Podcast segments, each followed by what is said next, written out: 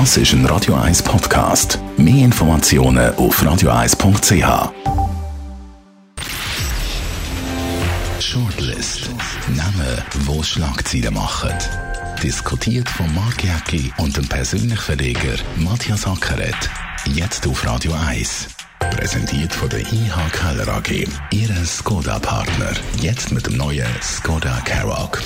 ihkellerag.ch Willkommen zu der Sendung heute mit diesen Namen. Alfred Vogel, das Naturheilmittel Echina Force von der Firma vom verstorbenen Pharmaunternehmer soll gegen Corona helfen.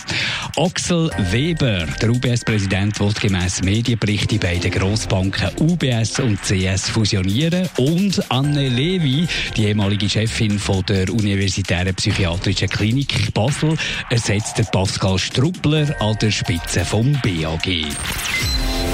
Und da muss man sagen, endlich mal jemand, der aus der Medizin kommt. Und nicht wie vorher äh, Recht, Entschuldigung, du bist schon Rechtsanwalt, Matthias Sacker. Also ich bin Jurist. Äh, Jurist. Jurist, Entschuldigung. Nicht irgendjemand, der aus der Juristerei kommt, der eigentlich keine Ahnung hat von Medizin.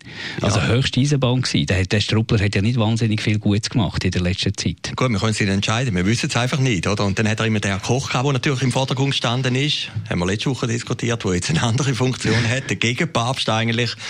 Äh, ja, das ist sicher ein Kriterium.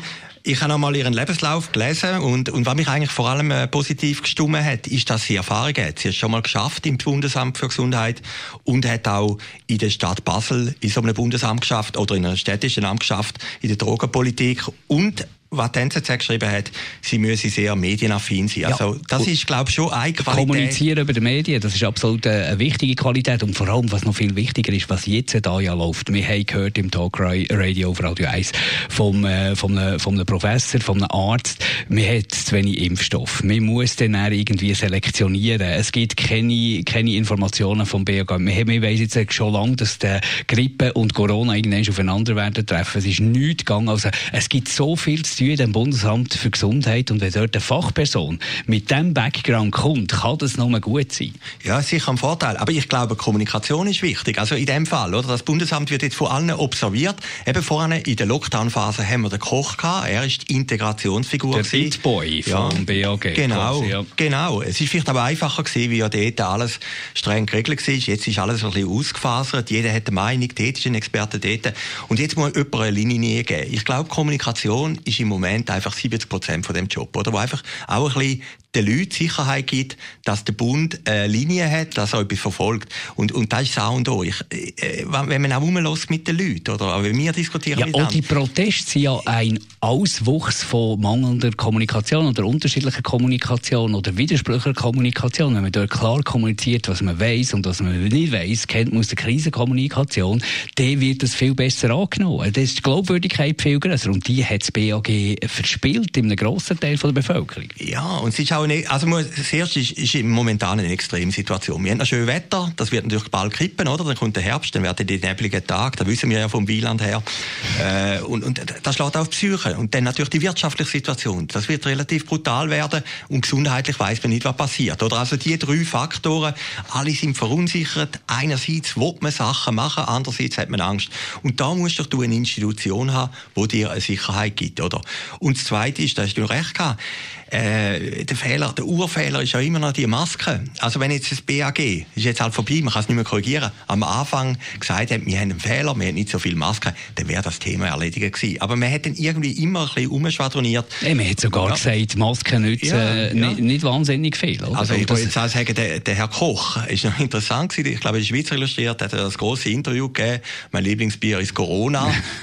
ja, nein, er ist war also ein bisschen ein billiger Scherz ist. Ja, sehr billiger Scherz. Ja, aber er hat dann plötzlich gesagt, er sei eigentlich auch für Masken gewesen. Ja. Was natürlich ein bisschen absurd ist im Es steht ja im, im, im äh, Epidemiegesetz, das es ja gibt, wo man ja durchaus auch für eine Pandemie kann anwenden kann, steht ja, Maske ist äh, etwas Nützliches, das man muss einsetzen muss. Es steht, ist ja alles da gestanden. Also den, den, den Fehler kann, kann, man fast nicht verzeihen. Ja, der Fehler, ja, es kann Kommunikationsfehler. Ja wir müssen eingestehen, wir haben einen Fehler, wir haben zu wenig Masken, da hätten die Leute ein bisschen gemurrt, aber das Thema wäre dann erledigt gewesen. Und ich glaube, das sind immer noch Nachwirkungen, dass die Leute sagen, dem Bug können wir nicht richtig trauen. Und seit im Sommer ist er dann wieder ein bisschen besser gegangen, hat man das Gefühl gehabt, die, die ganze Corona-Geschichte ist vorbei und jetzt steigt es wieder an, oder? Und jetzt hat man, hört man aus Bern nichts mehr. Ist ja auch noch interessant, der Herr Berset nimmt man auch nicht mehr so wahr, oder? Am Anfang ist ja der, ist auch einfacher gewesen, ist ja jeden Tag im Fernsehen und weiß Gott was, aber, aber irgendwie ist er auch nicht mehr sichtbar, oder? Und, und das gibt gleich noch eine Verunsicherung bei den Leuten und darum, ich glaube, die Frau Levi kann eigentlich nur gewinnen in dieser schwierigen Situation. Hoffen wir das Beste. Axel Weber, gehen wir in die Finanzbranche, der UBS Bundespräsident will gemäss Medienberichten in seinem Paradeplatz hat es äh, zuerst glaub herausgegeben, die beiden Grossbanken UBS und CS fusionieren. Ähm, es wird nichts bestätigt, es wird nichts dementiert. Ich könnte mir vorstellen, das stimmt. Und ich könnte mir vorstellen, das wäre verheerend für äh, Finanzplatz Schweiz. Gut, es, gäbe kein, es gäbe, würde praktisch kein Markt mehr spielen. Ja, das spielt vielleicht jetzt auch nicht mehr so richtig. Also wir hätten dann immer noch Kantonalbanken, hätten wir immer noch äh, mit Staatsgarantie. Aber äh, ich glaube, die Geschichte stimmt auch. Interessant finde ich ja vor allem, wie die anderen Medien mit dem umgehen oder die Öffentlichkeit, das Parlament mit dem umgeht.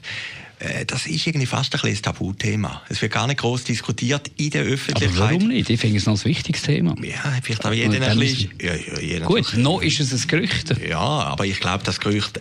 Wie Inside Paradeplatz, die haben ja ein paar Mal richtig gehabt, hat jetzt immer wieder nachgelegt mit Geschichten. Da hat es irgendeinen aus dem Inner Circle, wo, die, wo das nicht will. Wo das, kein Interesse genau, hat, und wo, wo, die, wo das torpediert mit diesen Inside-Informationen, oder? Und auch das Verhalten, wir haben es vorhin von der Kommunikation, es sagt ja niemand von diesen Grossbanken nicht. Also die UBS hat gesagt, kein Kommentar, glaube CS hat gar nichts gesagt. Äh, das lässt eigentlich schon in die Richtung äh, hindeuten, dass das überlegt wird. Man hat es ja schon mal überlegt, aber ich glaube, die Welt ist heute eine andere. Auch die Stellung der Banken ist Gut, heute eine andere. Wir haben natürlich äh, im Zug von der Struktur, vom Strukturwandel haben wir natürlich äh, einen völlig äh, anderen Markt, der sich da langsam auftut und Banken müssen sich dorthin bewegen und das ist sicher nicht ganz einfach, das ist klar. Also, dass man unter dem Hintergrund über, die, über, über eine allfällige Vision diskutiert, aber ich meine, das sind Grossbanken. Wenn die zusammengehen, das erdrückt doch alles. Ja, aber ich glaube, das Problem haben wir doch jetzt schon. Wir haben doch jetzt schon too big to fail. Also, man hat es ja gesehen bei der UBS vor, wann ist das gewesen? 2008, zwölf Jahren, hätte ja, wenn der Bund nicht eingegriffen hätte und die Millionen gegeben hätte, dort während der Finanzkrise, wäre die UBS untergegangen, oder? Also, diese Situation hast du ja dort schon gehabt. Und ich meine, jetzt, dann hast du natürlich einen grösseren Koloss im internationalen Wettbewerb.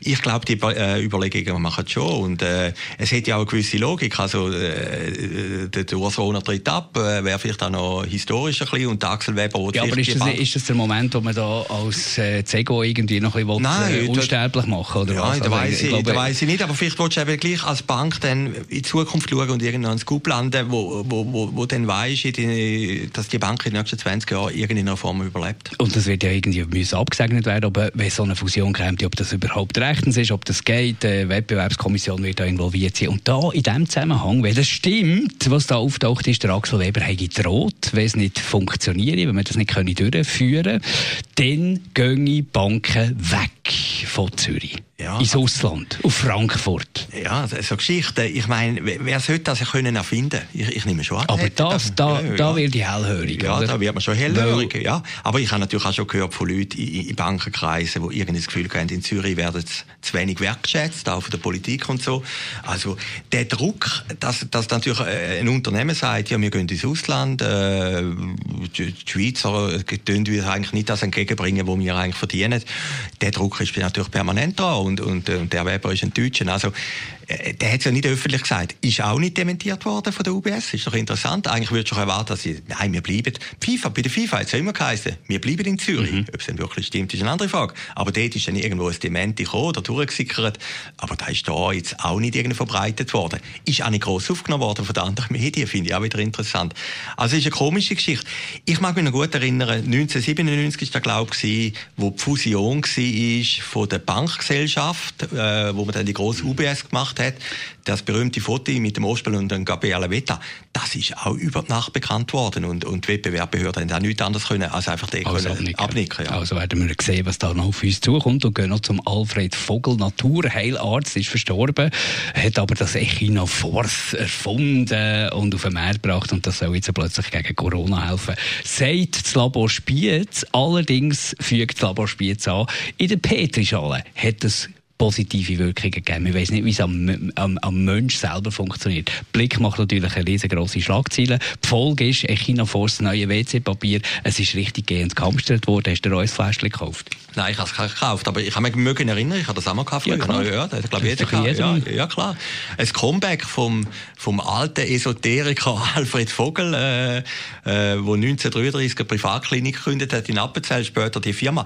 Ich habe nachgeschaut, der hat ja, sein grosser Satz ist ja, man isst, also was man ist. Was man ist, ja, oder? Und, und, und, der, und den Satz würde ich hundertprozentig ja, ja. umschreiben. Und das grosse Werk ist, und da hat er ja fast noch recht bekommen, der kleine Doktor, oder? Der kleine Doktor hat jetzt Corona-Krise bekämpft. Also noch nicht ganz, selbstverständlich. Aber es ist ein bisschen gefährlich, wenn man natürlich mit solchen Schlagzeilen äh, hantiert, weil die Leute lesen die Schlagzeilen und vielleicht noch den Einlauftext und dann ist, ist fertig, dann wird das Zeug gekauft. Oder? Da schürt man natürlich Hoffnungen, ist da die Verantwortung von den Medien ähm, in eine ungute Richtung gegangen gegangen? Ja gut, jetzt, äh, ich weiß nicht, ob das Mittel schadet. Also, ich kann es nicht sagen. Nein, schaden tut es nicht. Aber, aber wenn du die Hoffnung hast, dass es schützt mich und dann alle ja, ja. Massnahmen und alle äh, Sicherheitsvorkehrungen, Hygienemaßnahmen windschiessen, ist, dann wird es doch gefährlich. Dann wird es gefährlich. In Amerika haben wir den Fall gehabt. Der Trump hat ja so ein Mittel empfohlen, das dort auch nicht ganz gut ankommt. Äh, ich, ich weiß es nicht, ich bin nicht Mediziner. Mich hat etwas anderes interessiert. Ich habe die Meldung gelesen auf dem Blick. Blick online am Abend und, und äh, da, dann habe ich einfach am nächsten Tag gefunden, jetzt verfolge ich mal, was mit dem passiert. Und es ist dann wirklich die Meldung gekommen, drei, vier Stunden später, dass alle Apotheken ausverkauft sind. Und das zeigt ja gleich, wie angespannt die Situation ist und, und wie die Leute eigentlich einen Retter wollen und aus dieser Corona-Geschichte raus, kostet es was wollen. Aber eben müsste äh, richtige Retter sein und da muss man vielleicht auch das Labor Spiez ein bisschen Pflicht nehmen, wo das einfach rauslässt. Die müsste ja die Sensibilität hier halt sagen äh, und auch können ahnen, was mit dem dann gemacht wird. Ja, das ist ja eine Fachzeitung gestanden, oder? Die, vielleicht haben die angenommen, das lese ich gar niemand dort. Aber äh, äh, ja, es ist dann plötzlich, es, es ist ja auch nicht so richtig von anderen Zeitungen aufgenommen worden. Es ist wirklich eine Blickgeschichte geblieben, mehr oder weniger. Danke vielmals, Matthias Sackeret, für das Mitdiskutieren, euch für zuzulassen. Und noch viel Spaß mit dem Programm von Radio 1. Shortlist mit dem Mark Jäcki und dem Matthias Sackeret. Zum Nachlesen und Abonnieren als Podcast auf radioeis.ch.